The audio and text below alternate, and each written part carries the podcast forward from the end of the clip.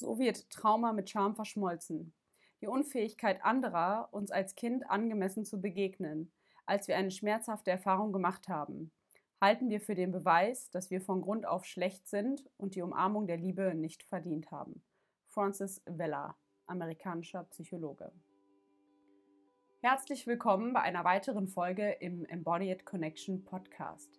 Der Podcast für alle Menschen, die ihr Bindungstrauma integrieren möchten, um emotionale Verbundenheit zu sich selbst und anderen zu verkörpern. Mein Name ist Lucia Eisenhut und ich freue mich sehr, dass du heute wieder dabei bist. Ich spreche heute mit einem ganz besonderen Experten und Gast. Und zwar, wie du vorhin schon in dem Zitat gehört hast, möchten wir heute um das fundamentale Thema Scham sprechen. Scham begegnet uns an so vielen Ecken im Leben. Du kannst ja mal gucken, was in dir aufkommt. Vielleicht denkst du an eine Situation in der Schule, wo du aufgerufen wurdest und rot geworden bist. Oder auch, es versteckt die Scham dahinter, was wir gerne an uns anders hätten, womit wir irgendwie nicht zufrieden sind. Was wir an unserem Körper nicht leiden können oder was uns schlicht und weg einfach unangenehm ist, wenn es jemand anspricht. Also die typische Reaktion von Peinlichkeit. Und trotzdem hat Scham eine sehr viel tiefere Bedeutung, besonders in der Dynamik im Zusammenhang mit Trauma. Scham und Trauma gehen gewissermaßen Hand in Hand und die Beschämung kann immer die Ursache dafür sein, dass wir unter unseren Möglichkeiten bleiben und unser Leben nicht so gestalten, wie wir das eigentlich aus unserem Herzen heraus möchten. Stefan Konrad Niederwieser ist seit über 30 Jahren praktizierender Heilpraktiker und er bietet eben Psychotraumatherapie in Berlin an. Er ist Autor und hat ein Buch über Schamgesprächen, Nie mehr Scham, wie du dich von dem befreienden Gefühl befreist, wie du hier auch im Titel erkennen kannst. Und unter anderem eine ganz spannende Sache, das Trauma von der Seele schreiben, eine neue Methode zur Selbstheilung. Beides sehr empfehlenswerte Bücher, die findest du hier unten auch in der Folgenbeschreibung. Und die Arbeit von Stefan Konrad Niederwieser ist unter anderem sehr beeinflusst von dem neuroaffektiven Beziehungsmodell, von der NARM-Therapie-Methode, über die wir hier auch schon das eine oder andere Mal gesprochen haben. Und da ist er eben gerade auch dran an einem Buchprojekt gemeinsam mit Lawrence Heller, der diese Methode begründet hat. Wenn du dich jetzt fragst, was das neuroaffektive Beziehungsmodell ist, findest du hier in den Shownotes auch eine Folge, wo ich mit einem Namentherapeut genau darüber gesprochen habe. Stefan Konrad Niederwieser begleitet also Menschen auf dem Weg zu sich selbst, um ihre Trauma zu heilen und sich eben auch von Scham zu befreien. Und gleichzeitig darf er eben auch junge Namentherapeuten oder angehende Namentherapeuten äh, unterstützen, in der Methode zu zertifizieren. Also wir haben hier wirklich einen Mann mit Expertise, der sich sehr genau mit dem Thema Scham auseinandergesetzt hat. Und ich freue mich total, dass es zu diesem gemeinsamen Gespräch gekommen ist und freue mich noch mehr, das jetzt heute hier mit dir zu teilen. Und bevor ich hier noch weitere große Reden schwinge, wünsche ich dir ganz viel Freude beim Lauschen. Ja, herzlich willkommen, Stefan, hier bei mir im Podcast und im Interview. Und bevor wir gleich so richtig in die Materie einsteigen, magst du vielleicht ein paar Worte dazu sagen, wer du bist, ähm, was du machst und vielleicht auch, was so deine Motivation ist, äh, über deine Themen zu sprechen und sie in die Welt zu tragen, damit wir hier einen kurzen Eindruck von dir bekommen. Hm. Okay. Also, ich habe vor, vor 40 Jahren den großen Heilpraktiker gemacht und habe am Anfang ganz viel äh, mich mit Körpertherapie und Farbtherapie, Homöopathie und allen möglichen Sachen beschäftigt und immer gemerkt, dass das, was mir am meisten Spaß macht, eigentlich an der ganzen Arbeit war, mit den Menschen zu reden und mit denen zu sein und habe ähm, dann 1987 meine erste psychotherapeutische Ausbildung abgeschlossen. Das war Hakumi. Hm. Ähm, Gibt es ja immer noch. Und, ähm, und bin seither auf diesem mehr psychologischen Weg, wenn man das so nennen möchte, körperpsychotherapeutischen Weg war es ja von Anfang an, und ich habe jetzt eine Praxis in Berlin. Ähm, ich arbeite noch mit Einzelklienten. Ich mache ganz viel Supervision. Ich bin ja Teil des Lehrteams von NAM und ähm, in dem Zusammenhang begleite ich auch Trainings und mache da Lehrtherapie, Lehrsupervision und zertifiziere auch Teilnehmer, die an den Namentrainings teilnehmen, so Namentherapeuten. Und was ist meine Motivation? Meine Motivation war von Anfang an, selber irgendwie mit meinem Leben klarzukommen. Also ich hatte nicht so einen einfachen Start in die Welt und ähm, hatte sehr große Schwierigkeiten, auch in der Schule, ähm, wir reden ja dann gleich über Scham, was ich, ähm, wo ich wirklich 30 Jahre lang gebraucht habe, zu verstehen, dass das alles was mit Scham zu tun hatte. Ne? Ich konnte nicht lernen. Wenn ich aufgerufen wurde, da bin ich eingefroren. Ich hatte keine Antworten. Und ähm, ich war ja nicht doof. Ne? Also ich hab, bin wegen Englisch durchgefallen zum Beispiel. Ich musste eine Klasse wiederholen. Und ähm, wenn ich heute in Amerika unterwegs bin, dann denkt jeder, ich bin Amerikaner. Also mein Englisch ist nahezu perfekt. Ich schreibe gerade ein Buch auf Englisch äh, mit Larry Heller zusammen. Und ähm, äh, also das hat nichts mit Intelligenz zu tun gehabt von, von Anfang an nicht, sondern es hatte ganz viel mit Scham zu tun. Und ähm, das hat aber sehr lang gedauert, bis ich das kapiert habe. Und ich verstehe auch, warum es so lange gedauert hat. Auch das ist nicht ein Mangel meiner Intelligenz, sondern weil Scham eben eine sehr versteckte Dynamik ist, die ganz viele Menschen nicht verstehen. Also auch viele Klienten, die in die Praxis kommen, nicht nur zu mir, sondern ich glaube zu allen Menschen, die kommen ja mit irgendwelchen Symptomen und sie haben gar keine Ahnung, dass das was mit Scham zu tun hat. Und bei mir ist es sogar so, dass, äh, weil ich ja das Buch geschrieben habe über Scham, was im Kösel Verlag schon vor drei Jahren rausgekommen ist, dass viele erstmal kommen und sagen, aber mit Scham hat das alles nichts zu tun. Also schämen tue ich mich gar nicht. Und dann stelle ich zwei, drei Fragen und schwupps, ähm, merken sie, wie sehr sie sich schämen. Und ähm, das ist die Motivation, warum ich Podcasts mache, warum ich äh, also Interviews gebe oder, oder diese Videos auf, auf YouTube stelle oder immer wieder auch um, drüber schreibe in Artikeln und beitrage, wo ich kann, einfach um diese Dynamik immer klarer zu machen, dass mehr und mehr Menschen verstehen, was Scham eigentlich ist, weil es nämlich auch ein sehr machtvolles Instrument ist, was missbraucht wird. Ja? Siehe Werbung, siehe Politik. Ähm, das sollte man nicht unterschätzen. Ja, vielen Dank für diese ähm, Einleitung und auch das Klarmachen, was da eigentlich deine persönliche Motivation ist und womit du rausgehst sozusagen. Und jetzt hast du am Ende schon angerissen und gleich um das Thema von Scham, um das es ja heute gehen soll, einzusteigen. Was genau ist denn Scham? Weil ich höre da immer wieder verschiedene Sachen. Manche Leute sagen, es sind einfach nur Gedanken, andere sagen, es ist, gehört zu den Grundemotionen und dann gibt es auch noch so ein bisschen was dazwischen. Und vielleicht äh, als Einleitung erstmal für dich, Genau, was ist Scham? Womit haben wir es da zu tun beim menschlichen Erleben? Also erstmal ist Scham was, was nicht nur was Gesundes, sondern was ganz Wichtiges. Hm. Äh, Im Grunde erlaubt es uns, überhaupt miteinander gut in Beziehung zu sein. Ähm, Scham ist die Kapazität, dass ich spüre, wie, wie unsere Beziehung ist und ob unsere Beziehung okay ist oder nicht und inwieweit ich da ähm, nachjustieren sollte oder müsste. Also ich merke, wenn ich mit dir spreche, ähm, wie, wie sich dein Verhalten ändert oder wie sich dein innerer Zustand verändert. Ja, das, ist, das erlaubt mir meine Fähigkeit, mich zu schämen. Und wenn ich merke, okay, das, das beeinflusst jetzt unsere Beziehung, dann kann ich, wenn ich die Kapazität dafür habe, also im gesunden Zustand, dann kann ich das ansprechen und sagen, hey Lucia, warte mal, ich habe jetzt gerade das Wort XY verwendet und ich merke, das hat irgendwas mit dir gemacht. Und mhm. wenn du die Kapazität hast, dich zu spüren, dann kannst du mir sagen, ja genau, das hat das und das in mir ausgelöst und ich glaube jetzt, dass du mich verurteilst oder doof findest oder hässlich findest oder ich weiß nicht was und dann kann ich das reparieren. Also das ist die Grundlage ähm, der Kapazität von Scham, ist, dass wir spüren können, wie ist unsere Verbindung und was braucht es da im Moment gerade dafür. Schwierig wird es, und das ist ja das, worum überhaupt über Scham, wenn überhaupt über Scham geredet wird, ist, wenn wir über diese chronischen Zustände reden. Also ähm, allgemein wird über toxische Scham gesprochen.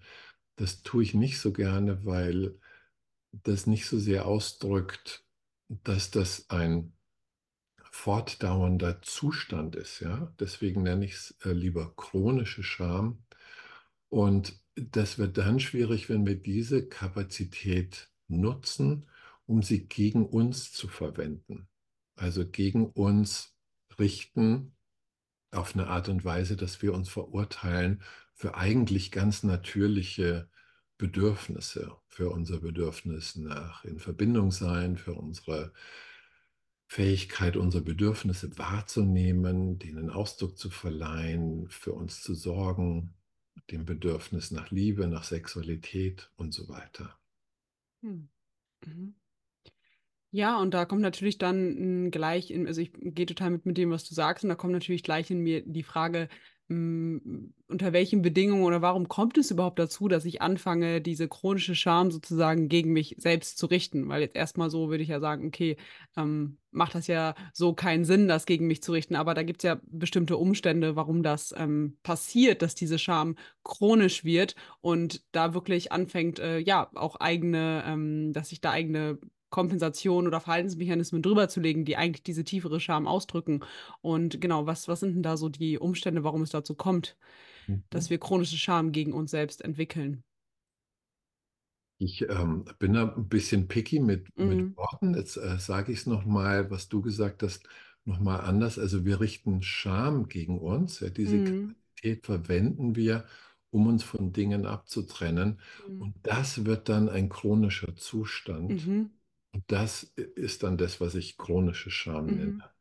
Und deswegen äh, rede ich oder reden wir in Namen auch nicht so gern von Scham als Gefühl oder als Emotion, mhm. weil es eigentlich, also im Gesunden eine Kapazität ist und in diesem chronischen Zustand ist es eine Strategie. Mhm. Und wie kommt es dazu? Also wenn wir auf die Welt kommen, sind wir total unfertig. Wir sind so kleine, hilflose Würstchen eigentlich, ja, wo irgendwie alle Gliedmaßen drum strampeln und wir sind völlig, ähm, äh, wie sagt man, angewiesen auf Gedeih und Verderb darauf, dass uns Menschen versorgen. Ja, und da kommt schon diese Kapazität für Scham mit rein. Gehe ich am Ende drauf ein. Aber weil wir so unfertig auf die Welt kommen, was ja ein Zugeständnis an die Evolution ist, weil keine Frau würde überleben, wenn wir als, äh, als Kinder schon auf die Welt kämen, wären wir viel zu groß. Ne? Da müsste der Bauch sich endlos ausdehnen und wie kommt man dann da raus und so weiter und so fort. Ähm, müssen wir ganz vieles erst lernen, wenn wir außerhalb des Mutterleibes sind. Also zum Beispiel ähm, Objektkonstanz, grauenhaftes Wort. Äh, was es heißt, ist, dass wir lernen müssen, dass wenn unsere Mutter oder unser Vater oder unsere Bindungsperson weggeht, dass die auch wiederkommt. Das wissen wir nicht. Ja, wenn du einen Tag alt bist oder eine Woche oder einen Monat alt, dann ist es immer so, als würde die Bindungsperson gehen und nie wiederkommen. Du hast noch keine Perspektive auf das Zurückkommen. Man sagt, dass dieses, diese Kapazität für Objektkonstanz anfängt, wenn wir acht Monate alt sind. Ungefähr. Ne? Das ist ja nur so ein Richtwert. Und es dauert Jahre, bis wir die entwickeln.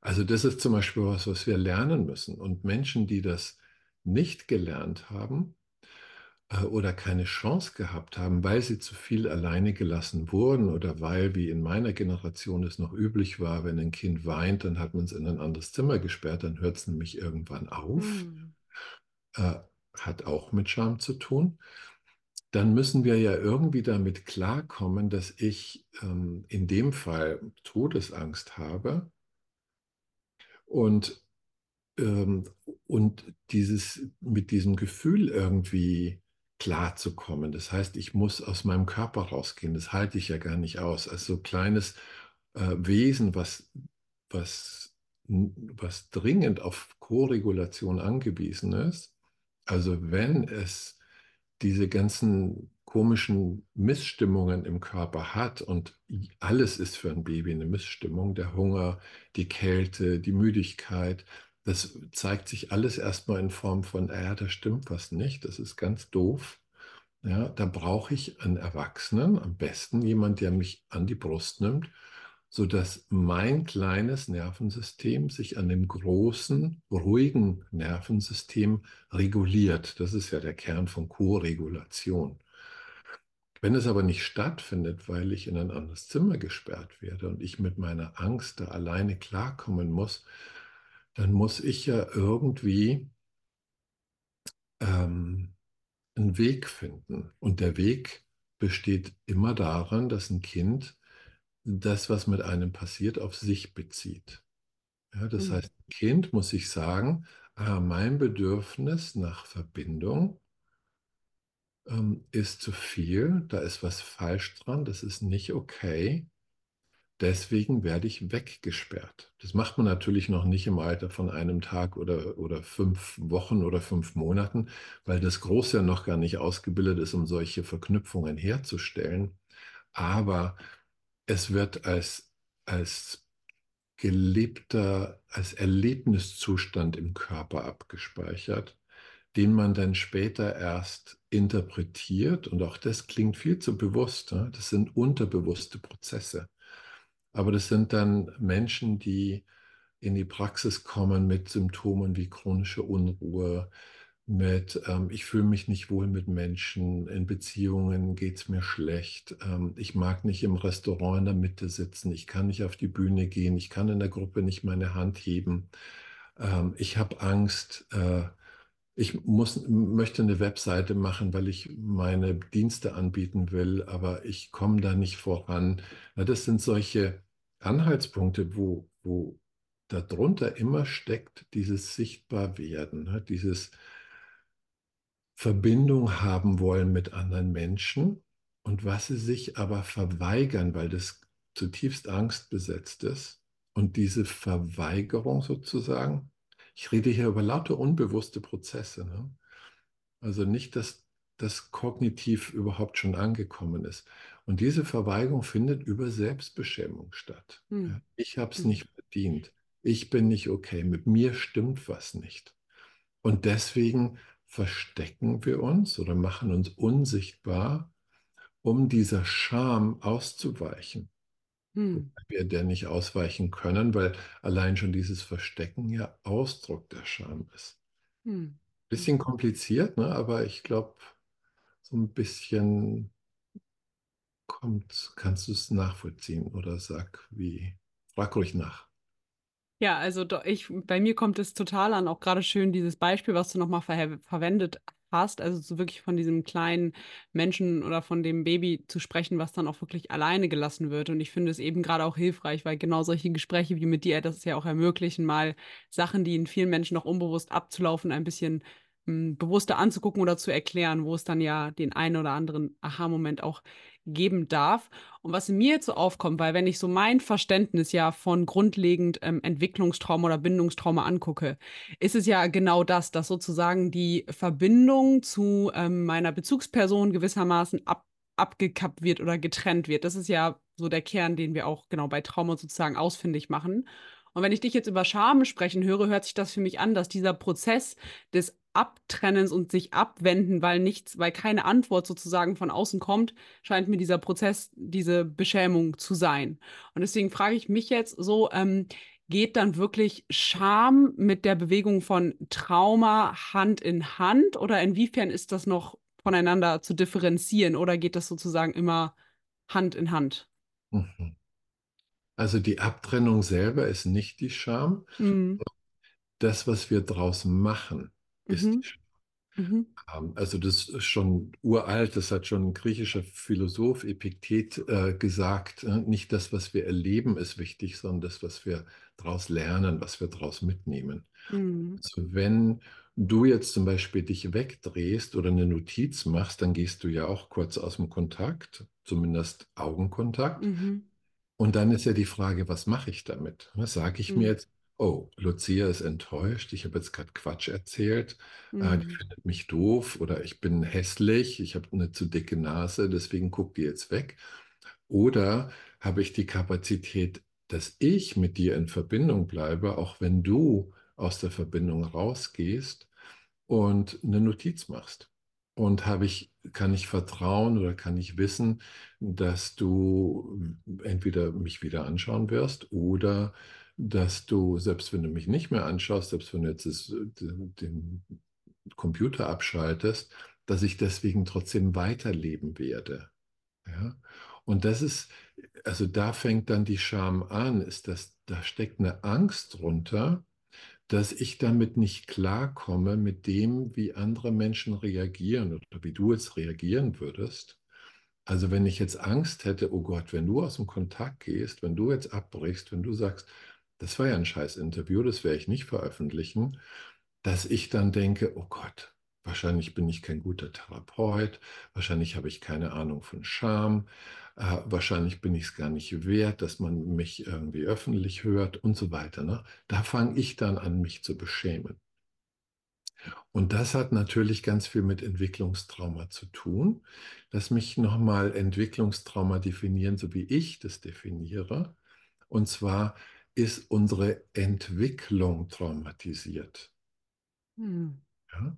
Also viele verstehen ja unter Entwicklungstrauma, dass wir während der Entwicklung traumatisiert werden, was ja auch richtig ist. Aber was ich sage, ist, dass unsere Entwicklung, also das, was ich schon angesprochen habe, wir müssen ganz viel entwickeln, wenn wir so unfertig auf die Welt kommen, den Bezug zu unserem Körper zum Beispiel zu interpretieren, ja? die ganzen Empfindungen zu wissen, was heißt denn das eigentlich? Ah, da ist eine Empfindung, ah, meine Blase ist voll, ich muss aufs Klo. Das ist eine Leistung, die müssen wir erstmal lernen. Das können wir nicht als kleines Kind. Und wenn diese Entwicklung aber traumatisiert wird, dann spreche ich von Entwicklungstrauma. Und wie funktioniert das? Nehmen wir mal ruhig das Beispiel Blase. Das, das funktioniert so, dass wir erstmal im Außen jemanden brauchen, der uns erklärt, was wir da empfinden. Also wir sind als Baby nur in der Lage, zwischen gut und schlecht zu unterscheiden.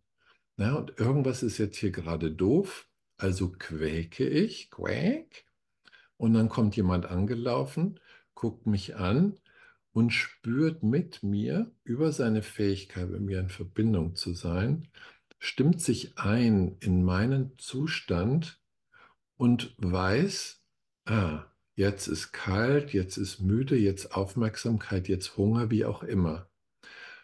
Gibt uns das, bietet uns das an wir merken, dass unser Körper sich beruhigt und dadurch findet die neuronale Verschaltung in unserem Kopf statt. Ah, diese Empfindung hat damit zu tun, dass ich jetzt äh, hat sich beruhigt in dem Moment, wo ich an der Brustwarze genuckelt habe. Ja, und dann verstehe ich, na, es ist das Nuckeln an sich, das heißt der Körperkontakt oder es ist der Hunger, das differenziert sich dann immer weiter aus. Aber das ist das, was Entwicklung heißt. Wenn ich jetzt aber Hunger habe und dann kommt jemand und packt mich einfach nur fester ein, weil meine Bindungsperson glaubt, mir ist kalt oder was immer, ne, gibt mir das Falsche, dann kann diese, dann kommt so, kommt zu einer Fehlverschaltung. Und dann wissen Leute oft gar nicht, die spüren gar nicht, dass ihnen kalt ist zum Beispiel. Die merken das erst, wenn sie blau gefroren sind. Mhm. Oder sie kommen abends nach Hause und dann fällt ihnen auf, ich habe den ganzen Tag nichts gegessen. Die merken das dann erst, wenn es zu spät ist eigentlich oder wenn sie aus irgendwelchen Umständen raus sind, die ihnen nicht dienlich waren. Also das ist das, was Entwicklungstrauma ist, dass die, die Dinge, die Kapazitäten, die wir entwickeln müssen, dass wir die nicht entwickeln können. Und Hm. das wiederum macht uns später große Probleme. Hm. Also wenn wir zum Beispiel, eine der Kapazitäten ist, ähm, Eigenständigkeit zu entwickeln. Das heißt, das fängt damit an, dass wir Nein sagen. Ja, mit dem Nein zum Außen wird, äh, sagen wir ein Ja zu uns selbst. Und wenn wir das nicht dürfen, weil uns das Nein verboten wird, ne, so im Sinne von, ich gebe dir gleich ein Nein, ähm, dann lernen wir das nicht. Und das hat was zu tun damit, wie wir uns, wie wir zu uns selbst werden, ja, zu dem werden, wer wir eigentlich sind, anstatt eine Verlängerung zu sein von unseren Eltern, von unserer Familie, von der Kultur, in der wir aufwachsen. Und diese Entwicklung, wenn die traumatisiert ist, dann sehen wir, dass später Menschen sich ganz schwer lösen können, ja, dass sie ähm, glauben, sie müssen, sie müssen sich am Außen orientieren, sie müssen immer gucken, wie muss ich denn sein, damit ich lieb gehabt werde? Ne? Wie, was erwartest du von mir? Welche Erwartungen muss ich erfüllen? Und so weiter und so fort. Und da kommt wiederum Scham rein. Mhm. Ja? Also ist es schon so, wenn ich dich richtig verstehe, wenn wir von ähm, Entwicklungstrauma sprechen oder auch von dir ist ja kein festes Ding, sondern es ist ja ein Prozess, dass in diesem Prozess auch immer chronische Scham gewissermaßen ihren Platz einnimmt. Also es geht schon Hand in Hand. Wenn wir über chronische Scham sprechen, sprechen wir auch über Entwicklungstrauma und umgekehrt. Unbedingt. Ja, genau, weil das ist ja schon mal auch total wesentlich zu verstehen, weil gerade, wie du am Anfang auch gesagt hast, viele Menschen die vielleicht schon merken, ah, irgendwas in meinem Leben ist nicht so ganz, wie ich mir das vorgestellt habe, aber dass diese Komponente von Scham, finde ich, teilweise noch sehr unterbeleuchtet ist, was für eine große, wesentliche Rolle die spielt.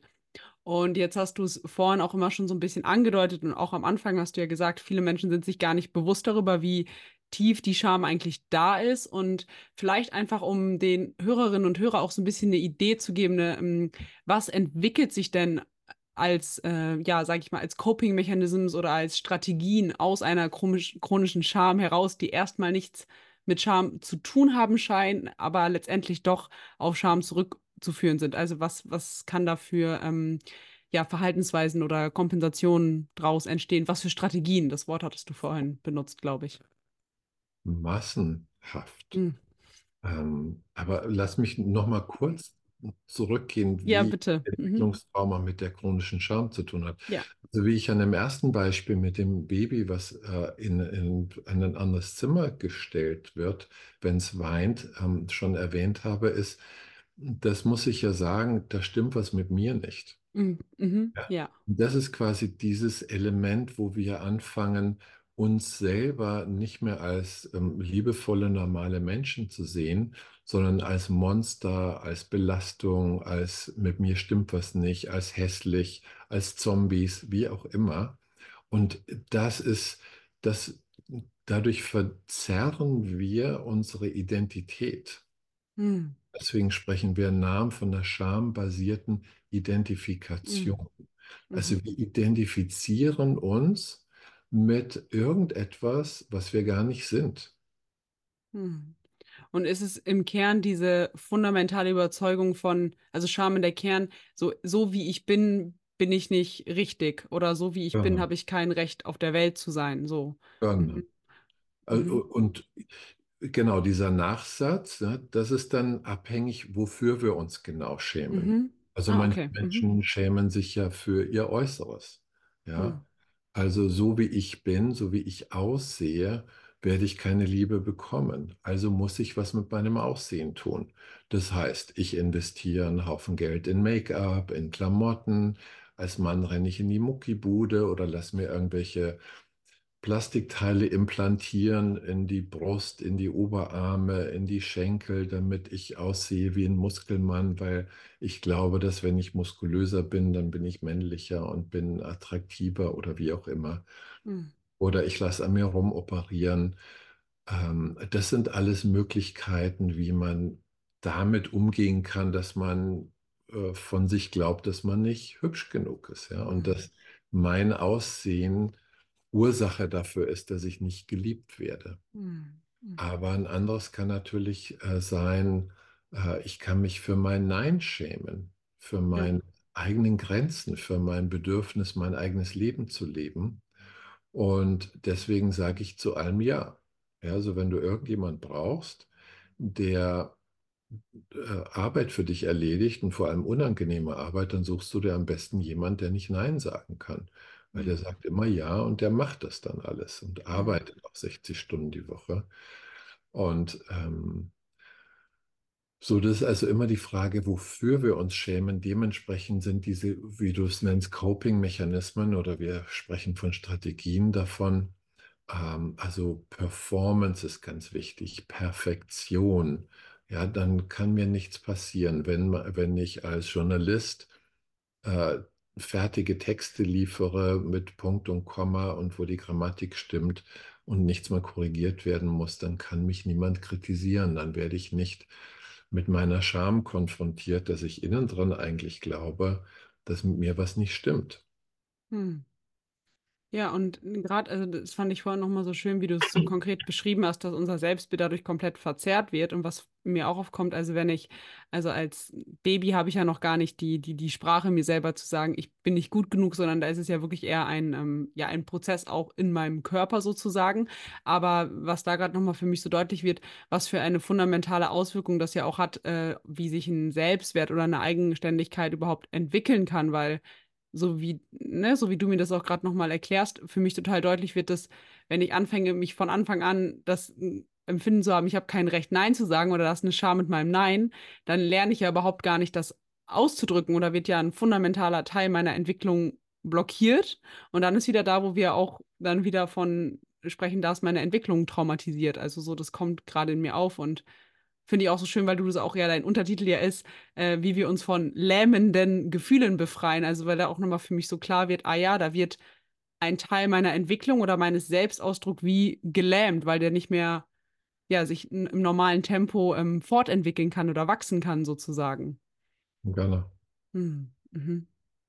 Ja, danke schön. Das äh, ist äh, total gut, das so nochmal zu hören. Und ja, vielleicht, ich würde ganz gerne noch so ein bisschen bei den ähm, Strategien bleiben, was sich eigentlich aus äh, Scham entwickelt, weil das fand ich jetzt gerade nochmal äh, spannend und das habe ich ja auch bei Namen schon gelesen sozusagen, dass eine Sache, die wir erstmal gar nicht so tief mit Scham in Verbindung bringen, sondern, ähm, also da würde mich interessieren, ich habe da zwei Sachen, mal gucken, wo wir da jetzt hinkommen, aber was, inwiefern hängen Scham und Stolz zusammen? Mhm. Und wo differenziert sich auch Scham von Schuld? Vielleicht kannst du selber auch mal eben nachspüren, worauf du gerade lieber eingehen möchtest oder was äh, von der Richtung her Sinn macht. Aber das sind noch so zwei große Fragezeichen, die ich auch zu Scham habe. Mhm. Hängen auch zusammen. Mhm. Also fangen wir mal noch mit den Strategien an. Also wenn ich, wenn ich mich schäme für der, der ich bin, wenn ich mich quasi grundsätzlich schäme, hm, da spreche ich von existenzieller Scham, dann wird meine primäre Strategie sein, mich zurückzuziehen. Mich zurückzuziehen vor der Welt, vor anderen Menschen, aber auch vor mir selbst. Ja, das heißt, ich werde gar nicht wirklich in meinem Körper sein mhm. als Strategie. Das sind dann Menschen, die in die Praxis kommen und irgendwas Schreckliches erzählen und man sagt, oh, was erlebst du dabei? Und die sagen, erleben? Nee, also ich denke einfach nur dran, lalala, ne? Und sie assoziieren irgendwas und stellen gedanklich Verbindung her, aber sie haben keinen Zugang zu ihrem Körper. Aus dem einfachen Grund, dass es sich in diesem Körper ziemlich schrecklich anfühlt. Ja, diese ganze Dysregulation, die, da, äh, die sie wahrscheinlich von Kindesbeinen an oder vielleicht sogar schon vorgeburtlich erlebt haben, steckt da immer noch drin. Also das ist einer der, der Strategien. Eine andere Strategie ist, sich von seinen Bedürfnissen abzuschneiden. Mhm. Ja? Nicht zu spüren, dass man Hunger hat oder was man braucht und vor allem von körperlichen, ähm, von dem Bedürfnis nach Körperlichkeit. Ja? Also mhm. ich möchte gerne äh, ich brauche jetzt mal eine Schulter, würdest du mich mal umarmen? Kannst du mal deine Hand auf meine Brust legen oder sowas in der Art? Ja? Oder auch ähm, als Strategie, sich von Verletzlichkeit abzuschneiden. Da kommen wir jetzt zum Thema Stolz. Mhm. Ist eins, ähm, zu dominieren, zu kontrollieren, ähm, bis hin zu gewalttätig zu werden. Was wir was ja vor allem bei Männern sehr offensichtlich ist, und wir müssen nochmal in die Politik schauen, ähm, die ganzen Menschen, die sich da so, die damit mit sehr viel Herrschsucht ähm, in der Welt wüten, da ist, können wir davon ausgehen, dass unten drunter ganz viel Scham ist. Ja, je kleiner ich mich innerlich fühle, desto größer äh, oder desto eher werde ich zu dieser Strategie tendieren, mich super groß zu machen und die anderen einzuschüchtern. Also Stolz, und auch da müssen wir wieder unterscheiden zwischen gesundem Stolz. Natürlich, wenn ich was leiste, wenn ich jetzt heute ähm, ein Kunstwerk geschaffen habe oder wenn ich eine Erfindung gemacht habe, wenn ich ähm, irgendwie Nobelpreis kriege für irgendetwas, ja, dann habe ich natürlich jedes Recht darauf und es ist gesund ne, zu fühlen, wow, ne, ich habe aus, mit meiner Lebenskraft was geschaffen, was der Welt dienlich ist, was anderen Menschen dienlich ist. Und wenn man das als Stolz versteht, ist das ja völlig gesund. Das äh, wird jeder empfinden und das soll er auch empfinden. Wenn wir aber wiederum das benutzen, um Scham zu überdecken, ja, weil wir innerlich glauben, mit mir stimmt was nicht oder ich eben diese Idee habe, ähm, äh, dass mein Selbstwert zu gering ist und ich mich deswegen aufplustere, wichtig mache, ein großes Auto kaufe, äh, ein Haus mit Swimmingpool und es allen Leuten zeige, dann ist der Stolz, dient der dazu, etwas zu verdecken, was äh, ich nicht sehen will. Ja, das ist auch eine Art von Strategie, um meiner eigenen Scham nicht begegnen zu müssen. Hm. Mhm. Und Schuld wiederum, ähm, das ist ein bisschen komplexer und gar nicht so leicht zu differenzieren, weil es da sehr viel Mischzustände gibt. Aber mhm. Schuld ist erstmal etwas, was mehr mit dem Tun zu tun hat, mhm. als mit dem Sein. Scham mhm. bezieht sich auf mein Sein und Schuld auf etwas, was ich tue. Und mhm. deswegen können wir uns auch entschuldigen, mhm. indem wir etwas, was wir getan haben, wieder gut machen. Also ich mache einen Kratzer ins Auto und dann gehe ich hin und sage, hey, das tut mir leid, dass ich da einen Kratzer reingemacht habe. Bring den in die Werkstatt, schick mir die Rechnung. Ich bezahle das. Und dann bin ich entschuldigt in der hm. Regel. Ähm, wenn ich aber so wie ich bin, mich für falsch halte, da kann ich mich nicht entschuldigen, sondern das ist ja, ja mein Seins, mein Wesenszustand, mhm. den ich auch gar nicht ändern kann den ich zwar dann versuchen werde, über Strategien zu verändern, indem ich mich hübsch und attraktiv und männlich und weiblich und sonst irgendwie mache, aber ich kann nicht, ich kann ja mein Wesen nicht wirklich ändern. Hm. So, das ist der, der, der Grundunterschied. Aber da, das mischt sich ganz oft. Ja? Also zum Beispiel sehen wir an Menschen, die ähm, geboren werden und später von ihren Eltern vorgehalten kriegen, dass sie ihr Leben versaut haben, um es mal so krass auszudrücken. Ne? Wegen dir musste ich mein Studium aufgeben oder wegen dir mussten wir, musste ich deinen Vater heiraten und jetzt ist das so ein Ekelpaket und wegen dir bin ich jetzt mit ihm verheiratet. Da wird quasi ein Verhalten und ein, und ein Seinszustand, ein Existieren miteinander vermischt von außen.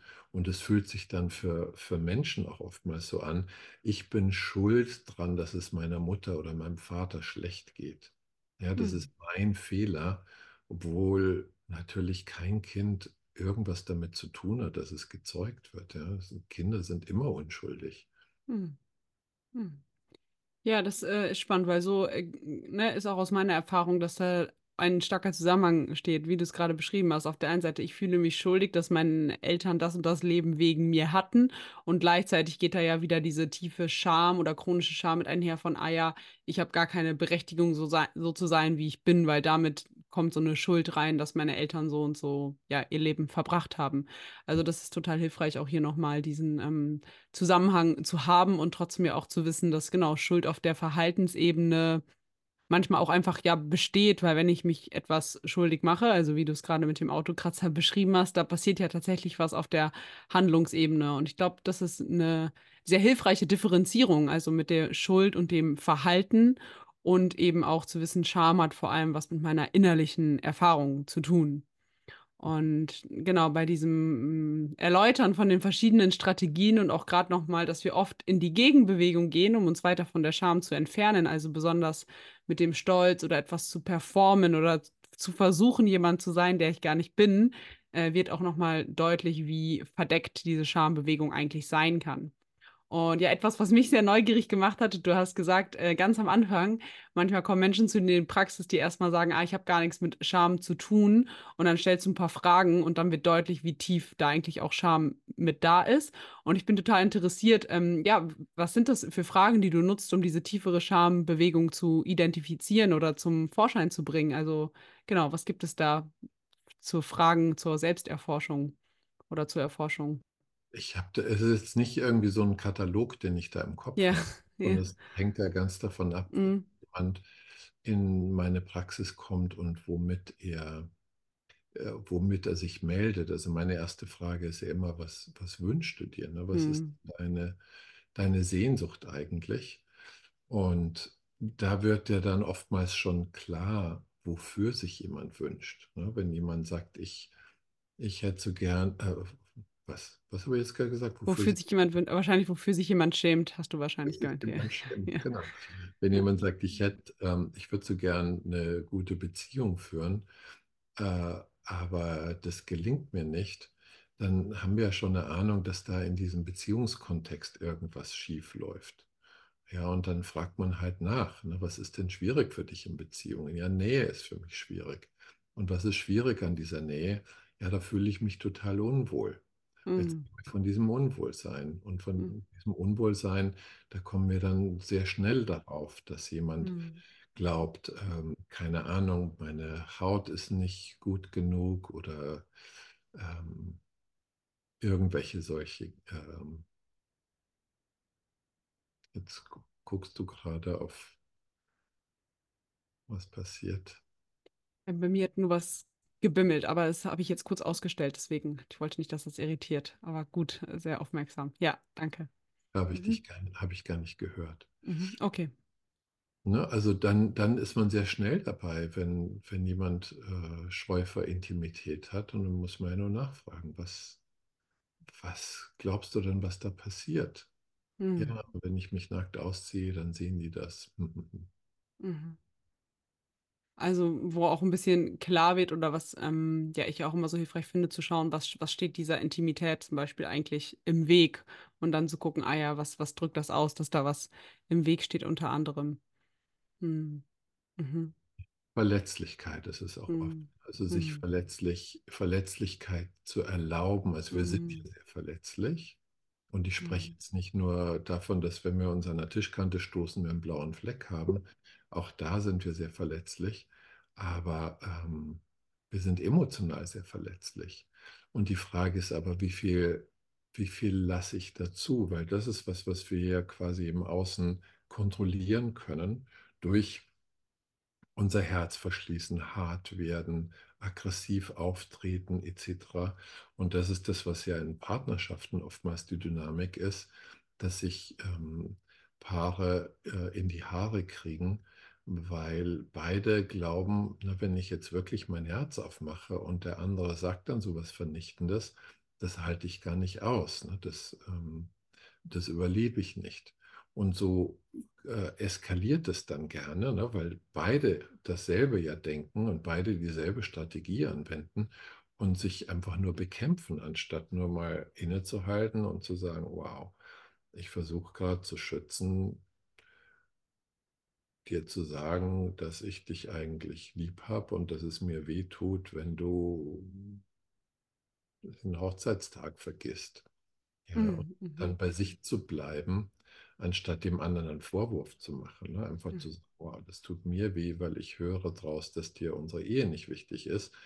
Und dann hat der andere die Möglichkeit zu sagen, oh Mann, Mist, ja, ich habe es vergessen, das war total kacke. Aber das hat doch nichts mit, mit der Ehe zu tun. Ich zweifle deswegen nicht an unserer Partnerschaft. Ja, und so konnte man das lösen. Stattdessen geht man los und sagt, du hast den Hochzeitstag vergessen, du magst und lalala.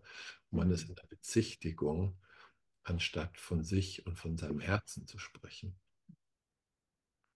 Ja, das macht äh, auch total Sinn für mich und auch schön, wie du nochmal die Verletzlichkeit aufgreifst, weil gerade, glaube ich, das ist ja ähm, so auch, oder wie ich das auch erlebe, dass wenn also ein Trigger da ist oder man in dieser Identifikation drin ist und einfach daraus handelt, anstatt wie so einen Schritt zurückzutreten und mit draufschauen zu können, was passiert eigentlich gerade oder welches Thema wird vielleicht auch in mir berührt. Und was dadurch ja irgendwie auch deutlich wird, dass eigentlich diese, hm, sich damit verletzlich zu zeigen, was ist gerade in mir berührt oder welches Thema bewegt es eigentlich in mir, dass das ja wieder dann eine Chance ist, um ähm, ja aus dieser Distanzierung und Wegbewegung voneinander eigentlich wieder mehr in diesen Zustand von Verbundenheit oder ich kann dich damit fühlen und wieder näher an mich ranlassen oder Nähe wieder zulassen, das ja irgendwo auch der Schlüssel dafür ist, also sich verletzlich mit dem zu zeigen, was einfach gerade in mir lebendig ist und dass das ja auch wieder dann, genau, emotionale Verbundenheit schafft, nach der wir uns eigentlich sehnen. Ganz schön. Und das mhm. setzt natürlich voraus, dass ich mit mir selber verbunden bin. Mhm. Ja, dass ich erstmal in mir erkenne, au, das hat wehgetan. Mhm. Und dass ich dann den Mut habe, das auszudrücken. Aber der erste Schritt ist es wirklich erstmal zu spüren. Und für viele Menschen ist das ein ganz schwieriger Schritt, ja, weil das mhm. ist wiederum mit einer Menge von selbstbeschämenden Ideen. Ja. Stell dich nicht so an, sei nicht so verletzlich, du bist anstrengend. Wenn du jetzt schon damit kommst, dann wird er erst recht äh, dich nicht mehr mögen und so weiter. Und das ist dann dieser, dieser erste Schritt, der notwendig ist, überhaupt erstmal zu spüren, so, au, das hat wehgetan. Oh. Und dann mit sich verbunden zu bleiben und aus dem heraus zu sprechen und zu sagen, boah, ich bin gerade echt verletzt, weil ich habe Angst, dass du mich verlässt oder wie auch mhm. immer. Ja, mhm. und dann hat der andere eine Chance, da aufrichtig drauf zu antworten, anstatt, was die meisten Menschen tun, diese, ne, sich zu beschämen für dieses Verletztgefühl und aus dem heraus in die Aggression zu gehen und in den Vorwurf, wo kein Mensch wirklich Lust drauf hat. Ja? Also jeder, der einen Vorwurf kriegt, wird erstmal zumachen. Äh, zumachen, weil das ist ja auch eine Stammhirnreaktion mhm. von Kampf und Flucht. Wenn ich angegriffen werde, dann werde ich erstmal fliehen oder mich verteidigen. Mhm. Das ist nie hilfreich in mhm. der Partnerschaft. Mhm. Oder auch im Leben, das sehen wir ja ähm, politisch auch oder mhm. der Weltlage. Total, ja, das, äh, da, da gehe ich total mit. Und genau, wo ich jetzt gerne auch noch so ein bisschen dann hingucken würde, wir fangen ja auch schon ein bisschen an darüber zu sprechen, was letztendlich jetzt äh, die, auch die Bewegung daraus sein kann. Äh, du schreibst ja auch in deinem Buch Nie mehr schämen oder wie können wir jetzt Wege finden, uns wirklich davon zu befreien und gewissermaßen diese Wunden in uns zu heilen. Und da hast du jetzt gerade schon was Spannendes auch gesagt, und zwar, ähm, damit ich gut diese Verbundenheit mit anderen zulassen kann, brauche es in erster Linie eine Verbundenheit auch mit mir selber oder dass ich selber mitkriege, was passiert in mir. Und gleichzeitig tut sich da ja auch wieder so ein, ja, weiß ich nicht, ob Paradoxon, aber ich lerne ja eigentlich auch nur gute Verbundenheit mit mir, wenn ich eine gute Verbundenheit zu meiner Bezugsperson sozusagen ähm, erlebt habe. Und ist es dann nicht auch gebraucht, dass ich auch wieder bei mir anzukommen, dass ich dafür auch einen Gegenüber sozusagen brauche? Ähm, oder wie erlebst du das mit deinen Klienten vielleicht oder aus deiner Erfahrung? Ja, das ist natürlich der, der leichtere Weg, ja, wenn man Gegenüber hat, was mhm. Verbindung zur Verfügung stellt. Mhm. Du bist ja schon in dem Moment wieder in Verbindung mit dir, wenn du merkst, ah, ich schneide mich von der Verbindung von mir ab. Mhm. Mhm, Weil mhm. es wird ja. immer etwas geben, egal wie schlimm sich jemand beschämt, im therapeutischen Prozess äh, sehe ich das. Es gibt immer jemanden da drin noch, der das beobachten kann. Mhm. Und das heißt ja, da bleibt was in Verbindung. Es sei denn, Menschen dissoziieren komplett ja, und sie fallen in Ohnmacht oder sind überhaupt nicht mehr ansprechbar. Das sind dann Extremzustände, die, die super selten vorkommen. Aber in der Regel zu 99 Prozent bleibt immer etwas noch in Verbindung mit sich. Und das ist der Anfang. Und darauf können wir bauen, darauf können wir zählen. Und von dem aus können wir ähm, immer mehr Bewusstsein da reinbringen. Wenn du jetzt im Sinne von ähm, sich von diesen chronischen Selbstbeschämungen zu befreien. Ich bin da immer noch nicht so ganz glücklich. Äh, viele sprechen ja von Scham heilen, was völlig unsinnig ist, weil wir Mhm. Scham gar nicht heilen. Okay. Scham ist ja eine Kapazität. Das ist wie, ich will mich von Hunger heilen. Der Hunger ist nicht das Problem für deine Essstörungen, sondern das Problem liegt woanders. Ne? Die Art und Weise, was du damit machst, mit dem Hunger. Mhm. Und so ist es auch mit der Scham. Also wir können uns gar nicht heilen von der Scham, aber wir können uns bewusst werden, wie wir die Scham gegen uns richten, wie wir diese gesunde Scham, diese gesunde Kapazität nutzen, um uns von gesunden Dingen abzuschneiden. Und je mehr Bewusstsein wir darüber entwickeln, desto leichter wird es uns fallen zu sehen, dass das meiste davon überhaupt nicht mehr notwendig ist. Ja, das war Hm. notwendig in der frühen Beziehung, aber das ist im Hier und Heute gar nicht mehr notwendig. Also warum sollte heute jemand nicht mehr spüren, was er für Bedürfnisse hat? Hm. Weil selbst wenn ich heute merke, oh Lucia, ich möchte mich so gerne an deine Schulter anlehnen und du sagst, ey, Moment mal, ich habe jetzt aber gerade überhaupt keinen Bock, dass du dich an meine Schulter anlehnst. Ja und? Dann lebe ich ja weiter. Also deswegen sterbe ich ja nicht. Mhm. Aber für ein Baby, was Körperlichkeit braucht und darin abgelehnt wird in diesem Wunsch, ähm, das erfährt ja eine massive Dysregulation im Organismus oder, oder will ja Nähe aufgrund der Dysregulation und findet daher keine Regulation. Und es fühlt sich für ein Baby an wie Sterben. Ja, Es Hm. fühlt sich an wie, so kann ich nicht weiterleben. Mhm. Also das meiste, wofür wir uns heute schämen, ähm, spielt gar keine Rolle mehr. Der Mhm. erste Schritt ist also bewusst zu werden, was mache ich denn da eigentlich mit mir? Wie hart bin ich denn zu mir? Was fordere ich denn alles von mir? Was erwarte ich denn von mir, was ich alles können müsste und tun müsste, um okay zu sein? Und dann das zu hinterfragen. Stimmt das denn überhaupt noch? Wofür mache ich denn das eigentlich? Wofür nehme ich Drogen und putsche mich auf, um 60 und 80 Stunden die Woche zu arbeiten? Wofür ist das denn wichtig? Brauche ich wirklich das ganze Geld, was ich verdiene? Oder komme ich mit weniger klar? Hm. Mhm. Ja, das äh, ist auch nochmal total äh, schön, da diese Unterscheidung zu hören, dass es da auch gewissermaßen um Befreiung von Strategien gibt, die einfach dann durch die Befreiung zu erlauben, das, was eigentlich Gesundes an Verbindungen zu mir oder an Spüren von Bedürfnissen schon da ist. Und das wie so, also habe ich gerade so ein Bild wie dieses Schamnetz oder diese, den Umgang damit abzuziehen und damit mehr auftauchen zu können. Und dass in dem Fall vielleicht Befreiung sogar einfach das passendere Wort ist. Also dieses durch dieses Erkennen, weil du hast ja auch von schambasierten Identifikationen gesprochen. Und diesen Prozess, den du gerade ansprichst, ist für mich, also ist dann ja eine Disidentifikation, also dass ich wie einen Schritt zurücktreten kann und das mehr und mehr beobachten kann und dann vielleicht mal, je nachdem auch, was wahrscheinlich meine Nervensystemkapazität zulässt, mal in einer Situation versuchen kann, mich anders zu verhalten und damit aufzutauchen und dann womöglich eine neue Erfahrung im Beziehungsraum mache. Also dass ich merke, ah ja, guck mal, ich zeige mich damit und mein Gegenüber geht gar nicht weg, sondern bleibt da oder die Beziehung bleibt bestehen und dass dadurch dann wie so ein, ja, wie eine neue Erfahrung entstehen kann, die sich in meinem System setzen kann und ein neues Bild von mir oder von der Welt auch sozusagen kreieren kann über Zeit. Genau, also Mhm.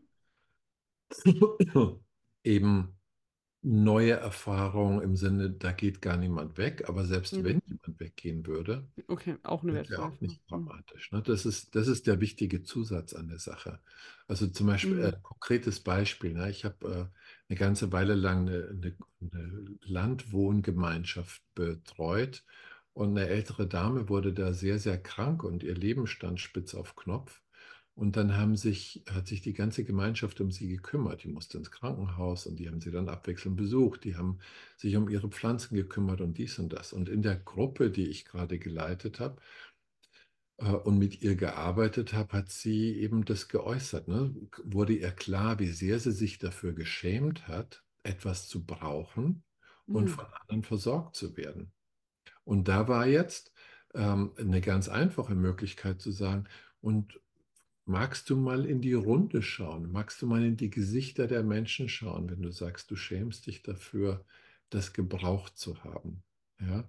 Und sie hatte dann den Mut und sie hat sich dann einmal in der Runde umgeguckt und hat in lauter wohlwollende Augen geschaut. Das war für sie total heilsam. Ja. Ich glaube nicht, dass damit alles gelöst war, aber das wäre so eine korrigierende Erfahrung, von der du gesprochen hast. Hm. Und das ist ganz schön formuliert, wenn wir da die Scham quasi rausziehen. Das ist das, was ich in meinem, ich habe auf meiner Homepage, da kann sich jeder kostenlos äh, so ein E-Book runterladen. Da habe ich diese Dynamik gezeigt. Ja. Scham ist ja Aggression gegen uns selbst. Hm. Und sie dient dazu, uns zu fragmentieren oder zu zersplittern. Also dass wir uns abschneiden von unseren Bedürfnissen, von unserem Nein, von unseren Grenzen, von diesen ganz natürlichen Dingen. Und je mehr wir, wie du es sagst, ne, die Scham da rausziehen, das führt zu einer Ganzwerdung. Mhm. Ja, Mhm. desto ganzer werden wir, Mhm. können all das wieder zu uns holen, was immer schon zu uns gehört hat und was eigentlich unser Geburtsrecht ist, was wir aber mit aller Macht weghalten. Deswegen auch benutze ich ja chronisch. Das ist ja nicht was, Mhm. was wir einmal machen und dann ist es weg, sondern wir müssen das ja Tag und Nacht in einer Tour machen. Und so können wir ganz werden. Das heißt natürlich auch, dass wir die Energie, die wir gerade nutzen, um uns zu bekämpfen oder um Teile von uns zu bekämpfen, dass wir die dann nutzen können für das, was wir eigentlich wollen, ne? kreativ zu sein, Lust, Lebenslust zu haben, Freude zu haben, in Verbindung zu sein, zu helfen, mit anderen zusammen zu sein, Positives in die Welt zu bringen. Mhm. Ja, danke schön für diese Worte. Das hast du äh, sehr schön gerade gesagt. Das äh, berührt mich, wie du davon sprichst, gerade diese Scham rausziehen und dann ganz zu werden und dass das eigentlich ja auch unser Geburtsrecht ist und daran auch wirklich äh, zu erinnern. Das ist äh, richtig schön. Das kommt gerade sehr an bei mir. Mm. Freut mich. Ja, und jetzt äh, habe ich, mh, ja, also ich habe mir auch ein bisschen bei dir gelesen und was ich total spannend finde, weil wir haben ja dieses eine, ah ja, es ist total wichtig natürlich zu verstehen, was passiert da in mir und auch mehr in Verbindung zu kommen und zu spüren, was passiert in mir, also nicht nur zu denken, was passiert in mir, aber du ja eben auch einen besonderen Augenmerk darauf hast nochmal, also genau, was für Praktiken gibt es denn vielleicht auch, um mich mehr mit meiner Scham zu verbinden oder um mich aus ihr zu lösen? Also was sind da so Prinzipien und Praktiken, die du mit deinen Klienten machst oder die du auch weiter vermittelst. Äh, vielleicht hast du Lust, darüber noch ein paar, ein bisschen zu sprechen. Ähm, genau, weil das finde ich auch sehr interessant. Also, was man für sich selber machen kann, wenn man alleine ist, ähm, ist Schreiben. Ich bin ja ein ganz großer Fan von, von Schreiben. Mhm. Und da nimmt man sich ähm, halt ein Thema vor. Äh, ich habe ja auch das Buch geschrieben, Das Trauma von der Seele schreiben, heißt das, glaube ich, ne? Dank, dass du Ja. mich daran erinnerst. Ist nicht eingefallen. Äh, Und da stehen ja ganz viele Mhm. Fragenkomplexe drin, denen man sich widmen kann. Und, ähm, und ein einfaches, ein einfacher Einstieg in dieses Thema wäre, mal eine Viertelstunde darüber zu schreiben, was tue ich alles, um Scham zu vermeiden. Ja, Mhm. das ist nochmal ein bisschen distanzierter, das ist ein bisschen weiter weg, da muss man noch nicht so nah ran. Und indem man einfach das alles aufschreibt, wird man sich so nach und nach bewusst, wo da überall Scham äh, drin steckt. Das ist jetzt sehr passiv formuliert, also wo ich mich überall schäme, für welche Anteile von mir ich überall schäme. Und dann kann man die nach und nach auseinandernehmen. Also das ist ein Selbstbewusstwerdungsprozess. Was ich mit meinen Klienten mache, ähm, das basiert nicht so sehr auf so konkreten Interventionen, sondern es ist mehr wirklich das Hinterfragen dessen. Mhm. Ja, also äh, wo dann Menschen nach und nach klar wird, ja, wo habe ich das denn gelernt über mich, dass ich nicht okay bin? Mhm. Und wofür war das denn notwendig zu glauben, dass ich nicht okay bin? Mhm. Und ist es denn im Hier und Heute noch sinnvoll, das zu glauben? Mhm. Und die vielleicht wichtigste Frage eben, selbst wenn mich jemand für irgendwas ablehnt, was hat denn das für Folgen für mich? Mhm. Also Ablehnung macht keinen Spaß, das will keiner erfahren. ne? Jeder, der auf jemanden zugeht und den gern haben möchte, der möchte ja auch, dass das zurückkommt. Aber es wird Menschen geben, die uns ablehnen. Es wird Menschen geben, die uns doof finden.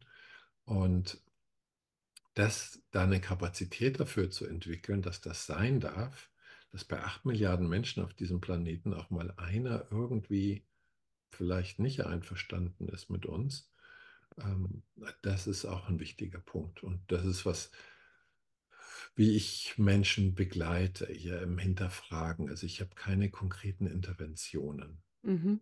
Mhm. Okay, also was ich genau daraus höre, ist es schon auch, dass da auch einfach ähm, Fragen, ob die jetzt von meinem Gegenüber gestellt werden oder ich mir die selber mal für eine Schreibübung vornehme, einfach sehr kraftvoll auch sein können, um da tiefer mit mir in Kontakt zu kommen. Und natürlich auch für alle, die das jetzt hier gerade interessiert, ich werde äh, ja Stefans Arbeit und auch die Bücher hier unten ähm, verlinken, dass ihr da auch äh, genau selber nachlesen könnt, wenn euch das tiefer interessiert. Ja, ähm, ich merke, das ist gerade schon also ein sehr reiches Gespräch und ich kann da einiges für mich mitnehmen. Und genau, bevor wir jetzt gleich das dann abschließen, würde mich noch interessieren. Wir haben vorhin so ein bisschen darüber gesprochen, ähm, ne, mit diesem Ganzwerden. Und ich stelle das mal ganz gerne meinen Gästen, gerade wenn die auch im therapeutischen oder auch im Traumakontext unterwegs sind.